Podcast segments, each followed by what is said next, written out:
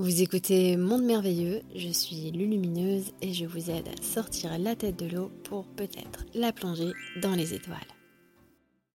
Peut-on évoluer ensemble dans une même direction quand tant de personnes sont dans la haine? Ces personnes sont dans la souffrance.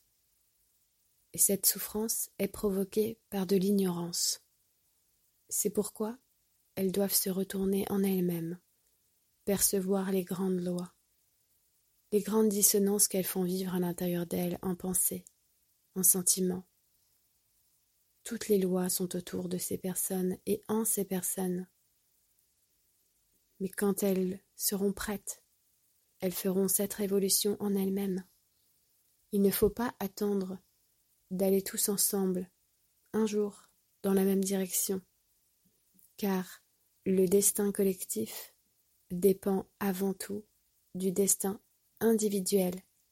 Chaque individu doit opérer sa propre mutation et ainsi on aura une floraison globale.